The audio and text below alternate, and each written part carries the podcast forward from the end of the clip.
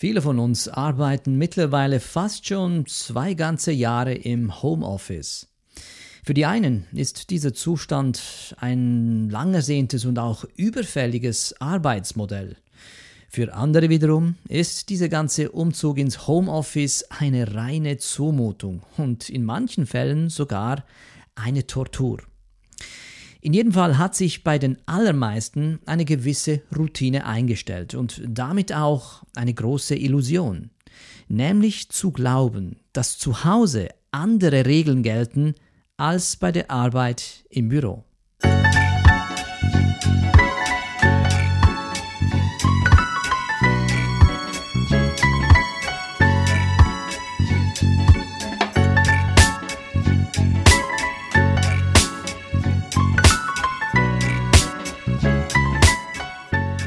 Willkommen zu einer neuen Folge von Upgrade Yourself. Mein Name ist Salvatore Princi und heute geht es um das Thema Machtspiele und Homeoffice. Ja, diese ganze Pandemie hat die professionelle Kommunikation schneller verändert, als viele Firmen sich das vor gut eineinhalb Jahren, zwei Jahren noch hätten vorstellen können und sich im eigenen Wohnumfeld professionell zu verhalten, das ist für so manchen von uns gar nicht so einfach und stellt an sich schon eine Herausforderung dar. Das eigene Rollenbewusstsein und die damit verbundene kommunikative Wirkung wird in den eigenen vier Wänden vermehrt vernachlässigt. Daher ist man gut beraten, mögliche kommunikative Kollateralschäden nicht zu unterschätzen.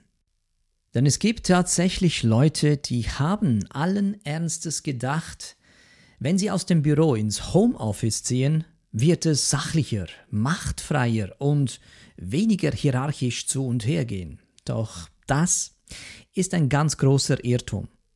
Im Homeoffice ist es wie im Büro. Manchmal gibt es Meetings, die laufen gut und dann gibt es Meetings, die laufen irgendwie schief. Und wie gesagt, das ist bei einem Zoom-Meeting eins zu eins dasselbe. Und wenn in einem solchen Meeting etwas schief läuft, offline wie online, dann hat es ja meistens damit zu tun, dass man am Ende des Meetings feststellen muss, dass man inhaltlich womöglich keinen Schritt weiter ist als noch vor dem Meeting, weil es vor allem in den meisten Fällen politisch zu und her ging. Oder mit anderen Worten ausgedrückt, es haben mehrheitlich Machtspiele stattgefunden. Denn Machtspiele, ja, die finden überall statt. Vielleicht hilft es, wenn wir an dieser Stelle den Begriff äh, Macht etwas genauer erläutern. Denn die Tatsache ist die, es gibt niemanden, wirklich niemanden, der keine Machtspiele ausübt. Aber dazu zwei Gedanken. Ja, erstens, Macht ist ein relativ neutraler Begriff. Aber viele von uns setzen dieses Wort fälschlicherweise gleich mit äh, Missbrauch. Also alleine die Tatsache, dass man dieses Wort Macht überhaupt in den Mund nimmt, meint man oftmals fälschlicherweise, ich wiederhole es, ganz automatisch auch, dass man über Machtmissbrauch spricht und das grundsätzlich mal als etwas Negatives anschaut, also dieses Wort Macht. Und zweitens, bei Macht geht es auch immer um ein Spiel. Ja, gerade Menschen, Menschen, die dieses Machtspiel besonders gut beherrschen, da hat Macht tatsächlich einen spielerischen Kontext. Und dieses Spiel ist nicht nur im Büro zu beobachten, sondern eben auch im Homeoffice. Das sowohl mit äh, Gleichgestellten, also unter Kolleginnen, unter Kollegen kann man das beobachten, wie aber auch zwischen Mitarbeitern und dem Chef oder der Chefin. Wir müssen das mal einfach von der Seite her verstehen, dass bei einem Informationsaustausch am Bildschirm tatsächlich auch hier der Raum eine ganz entscheidende Rolle spielt. Zwar nur indirekt, aber immer noch mit einer erheblichen Wirkung. Also zum Beispiel, stell dir einfach mal vor, Du sitzt mit einer Kollegin, einem Kollegen aus der Firma face to face in einem Online-Meeting. Ihr beide sprecht gerade über, ja, was weiß ich was, irgendein Thema, was mit deiner Arbeit zu tun hat. Auf einmal aber ist dein Kollege plötzlich auf dem Bildschirm nicht mehr zu sehen. Du weißt zwar, dass er noch da ist, weil es im Hintergrund raschelt und er weiterredet. Aber er scheint irgendetwas anderes zu machen. Hat ganz vergessen, dir zu sagen, was er da überhaupt macht. Du hörst nur noch seine Stimme im Hintergrund und blickst gleichzeitig auf einen leeren Bürosessel. Kurz darauf sitzt er wieder vor dir und erklärt dir mit keinem Wort, warum er weg war. Dir fällt jetzt nur auf, dass er auf einmal eine Tasse Kaffee in der Hand hält. Okay, ist jetzt ein blödes Gefühl, sagst du dir hier, ja? Aber hey, was soll's? Komm, machen wir weiter bis er dann wieder weg ist und sich die gleiche Szene wiederholt, diesmal vermutlich aus anderen Gründen. Das weißt du ja nicht und du bleibst im Ungewissen. Und dann, wenn er wieder zurückgekehrt ist, fünf Minuten später, verschwindet er erneut für einen kurzen Augenblick. Hey, was passiert da gerade? Viele horizontal kommunizierende spielen ein solches Verhalten seitens äh, von Kollegen oder sogar äh, vom Chef als eine reine Nebensächlichkeit herunter. Sie sagen sich lediglich, ja, der ist jetzt nun mal so beim Online-Meeting.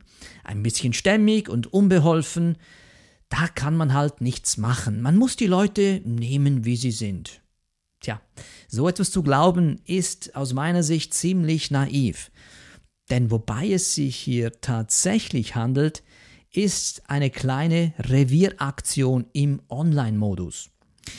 Natürlich bist du streng genommen bei dir zu Hause in deinem eigenen Raum und dein Gegenüber sitzt in seinem Raum bei sich zu Hause. Aber auch wenn ihr jetzt beide in ein, ja, ein zweidimensionales Bild im Monitor anschaut, so bildest du und dein Gesprächspartner trotzdem gemeinsam einen ganz eigenen Raum.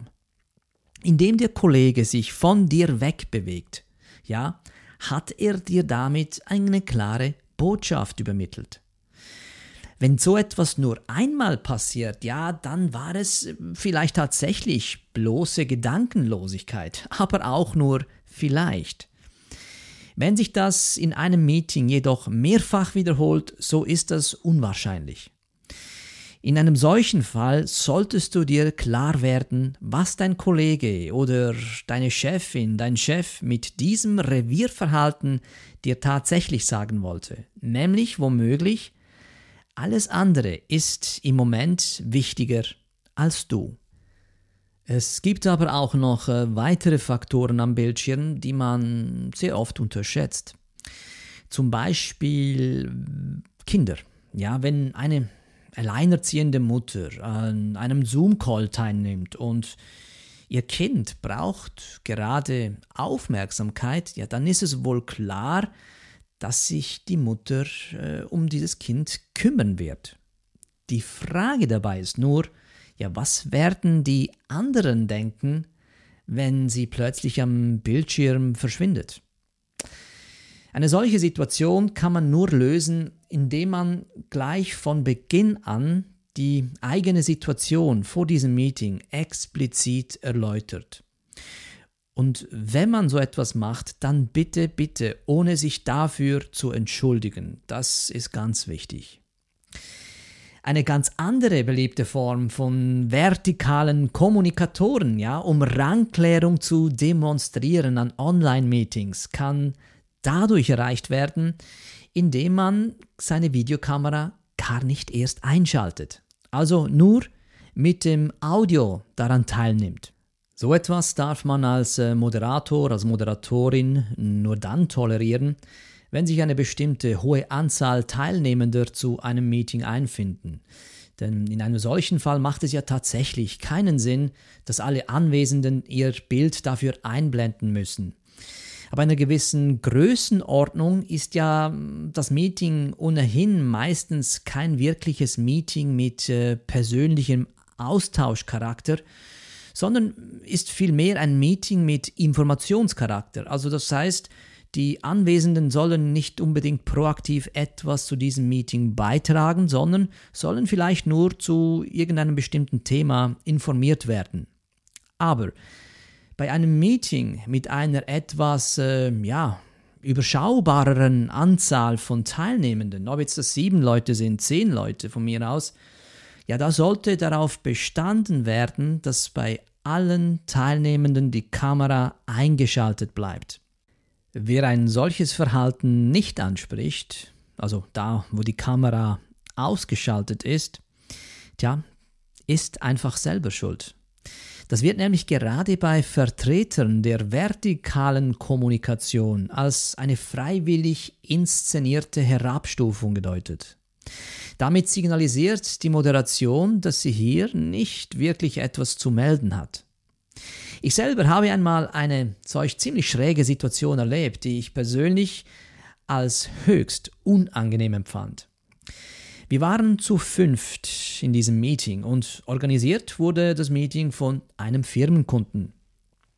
Kundenseitig waren da drei Personen in diesem Zoom-Call anwesend und die anderen beiden Protagonisten bestanden aus meinen Kollegen und meiner Wenigkeit. Hierbei handelte es sich nicht um einen meiner Firmenkunden, sondern dieser war ein Kunde von meinem Kollegen. Und äh, in dieser Situation ging es äh, um einen klassischen Pitch. Das Ziel war natürlich, dass mein Kollege hier ein Firmentraining präsentieren sollte und natürlich auch verkaufen wollte. Und das ist ein lukratives Geschäft gewesen, weil dieses ganze Firmentraining auf sämtliche Filialen dieser Firma ausgedehnt werden sollte. Es war also ganz alleine die Show meines Kollegen. Ich war hauptsächlich nur als Unterstützung gedacht äh, für den Fall, dass dieses Geschäft zustande kommt. Also ich bin da als Sekundant anwesend gewesen, nur für den Fall, dass es zu diesem Auftrag kommt, mich die Kunden schon mal persönlich kennengelernt haben. Was jetzt dieses Meeting so schräg machte, war die Tatsache, dass die beiden Entscheidungsträger auf Seiten des Kunden ihre Kamera nicht eingeschaltet hatten. Und zwar zu keinem Zeitpunkt. Weder zur Begrüßung noch sonst irgendwann während äh, dieses einstündigen Calls. So etwas wie gleiche Augenhöhe konnte sich somit gar nicht erst einstellen. Ich persönlich fand das natürlich mindestens unanständig, war mir aber natürlich sofort bewusst, was das für eine Ansage war und was damit bezweckt werden sollte. Immerhin, als äh, kleiner Trost, die dritte anwesende Person, die Personalchefin, hatte sich für ihre beiden Leute doch ein wenig fremdgeschämt. In jedem Fall, mein Kollege hatte hier nicht interveniert. Er hatte es einfach zugelassen und äh, diesen Umstand nicht adressiert. Er hatte sich damit abgefunden, dass diese beiden Herren ihre Kamera einfach ausgeschaltet ließen. Und da es sich hier nicht um einen meiner eigenen Kunden handelte und ich äh, ja nur Nutznießer war in dieser ganzen Geschichte, fühlte ich mich doch selber etwas gehemmt, äh, hier einzuschreiten und habe es mir daher auch nicht erlaubt, dazwischen zu funken. Aber im Nachhinein hätte ich es vielleicht trotzdem machen müssen. Nun gut, es hätte in jedem Fall adressiert werden müssen. Das wurde es aber nicht, weder von meinen Kollegen noch von mir selbst. Und so standen wir nun da wie zwei Vollpfosten, wie zwei Amateure, die so etwas zum ersten Mal machen.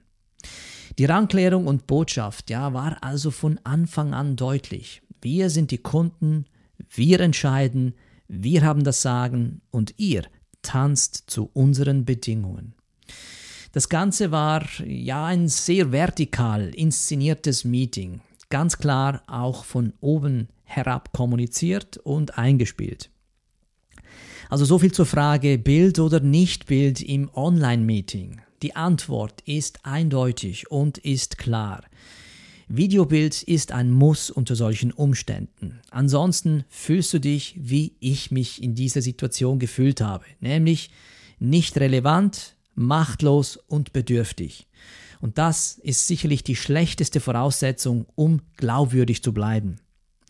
Was habe ich jetzt aus dieser Geschichte gelernt? Nun, Auch wenn es sich nicht um den eigenen Kunden handelt, es nicht der eigene Auftrag ist, so sollte trotzdem bereits im Vorfeld mit dem Partner oder Kollegen geklärt werden, was denn in einem solchen Fall zu tun ist, beziehungsweise wer diesen Missstand adressiert. Dass wir das im Vorfeld nicht besprochen hatten, lag einfach daran, dass wir das nicht auf unserer Checkliste hatten. Wir gingen einfach nicht davon aus, dass der Kunde die Kamera ausgeschaltet lässt. Und gerade diese Annahme war in diesem Fall ein Kapitalfehler. In einer Firma kann ja so vieles, alleine schon die Frage, wer zu einem Meeting einlädt, hochpolitisch sein. Weil ja der einladende Host bzw. Moderator, Moderatorin meistens über digitale Sonderrechte verfügt, die andere nicht haben. Er oder sie kann beispielsweise darüber entscheiden, ob man andere stumm schaltet, ihr Bild einfach mal so wegdrückt oder ihnen die Chat-Funktion entzieht. Eine solche Einschränkung, ja, das passt nicht jedem Teilnehmer in solchen Meetings. Was aber ganz bestimmt ist, in jedem Fall verstehen vertikale Kommunikatoren viel besser und auch viel früher, wie man mit Bildregie Rangbotschaften an einem Online-Meeting aussendet. Und das wissen sie viel besser, als es bei horizontal kommunizierenden der Fall ist.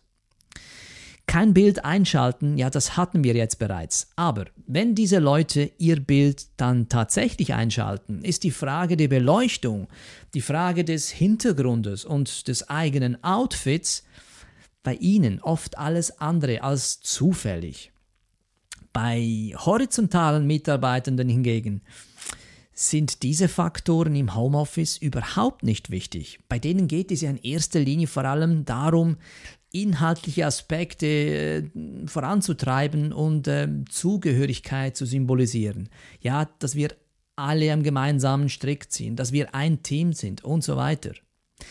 Vertikale Leute nutzen ja in realen Besprechungsräumen gerade das Betreten eines Meetings als eine Ouvertüre zum Auftritt. Und sie nutzen diesen Auftritt vor allem als eine politische Bühne. Und im Online-Meeting, ja, da ist so etwas nicht viel anders. Also das hatten wir doch schon alle. Du hast das selber vermutlich zur Genüge miterlebt der Kollege, der da äh, notorisch zu spät im Meeting erscheint, äh, der Chef, der nur zur Hälfte in der Kamera zu sehen ist, oder jemand, der auffällig oft wegschaut, wieder hinschaut, dann wieder mal wegschaut und wieder hinschaut und anscheinend irgendetwas anderes noch nebenbei macht. Nun, was kann man in all diesen Fällen unternehmen? Denn etwas muss man unternehmen. Man sollte ganz einfach aussprechen, was man da sieht. Und klar, ist mir bewusst, dass es gerade für horizontal kommunizierende, die gerne hm, Sympathie ausstrahlen wollen, die sympathisch wirken wollen, deren das Zugehörigkeitsgefühl im Vordergrund steht, ja, für die kostet es natürlich ein bisschen Überwindung. Und was aber wirklich Überwindung kostet, ist ja vor allem oder sind vor allem die stillen Pausen, die dazwischen entstehen, wenn man überhaupt so etwas adressiert hat. Es aber anzusprechen, es zu adressieren, das ist niemals überflüssig. Ja, es wird sich lohnen. Und was du machen kannst, ist, du kannst ganz einfach sagen, was du da beobachtest. Also zum Beispiel, du schaust dauernd weg. Oder du sagst, Sie sitzen so, dass ich sie nur zur Hälfte sehe. Wenn du das jedoch machst, wenn du so etwas adressierst, dann sind zwei Dinge dabei sehr wichtig. Erstens, sende auf keinen Fall irgendwelche Betroffenheitsbotschaften aus. Also das heißt, indem du zum Beispiel etwas sagst wie Sie beachten mich nicht.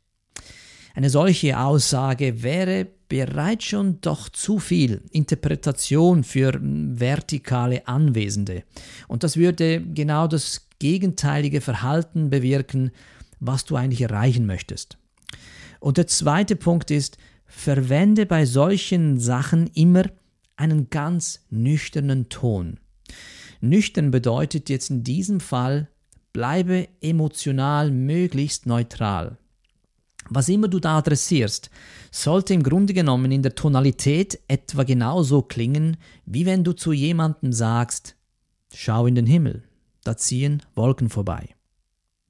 Also du hörst es schon in meiner Stimmlage. Das ist sehr emotionslos, ganz nüchtern. Wir alle sind wirklich gut damit beraten, nicht automatisch Zuhörbereitschaft vorauszusetzen. Online genauso wie offline. Und nur weil ein Meeting einen formalen Charakter hat, kannst du nicht davon ausgehen, dass die Leute interessiert, was du da zu sagen hast. Also, lass es mich zum Schluss nochmals ganz klar ausdrücken. Arbeiten im Homeoffice mit all seinem Drumherum ist für viele noch immer irgendwie auf eine gewisse Art und Weise neu, wenn man jetzt diesen kommunikativen Aspekt und die ganze Tragweite mit berücksichtigt. Was jedoch nicht neu ist, ja, das sind die Machtspiele. Die hat es immer gegeben und die wird es immer geben. Es geht also nur darum, wie man sich darauf vorbereitet und wie man damit umgeht. Daher sollte wirklich keiner von uns überrascht sein, dass solche Machtspiele immer wieder vor unseren Augen stattfinden. So, das war es wieder für heute. Ich hoffe, du konntest den einen oder anderen Gedanken für dich mitnehmen. Ich bedanke mich für deine Zeit, deine Aufmerksamkeit und freue mich natürlich, wenn du auch das nächste Mal wieder vorbeischaust. Hoffentlich mit einem genauso spannenden Thema, wo wir das vielleicht noch etwas weiter vertiefen können. Bis dahin wünsche ich dir alles Gute, bleib gesund und komm gut an.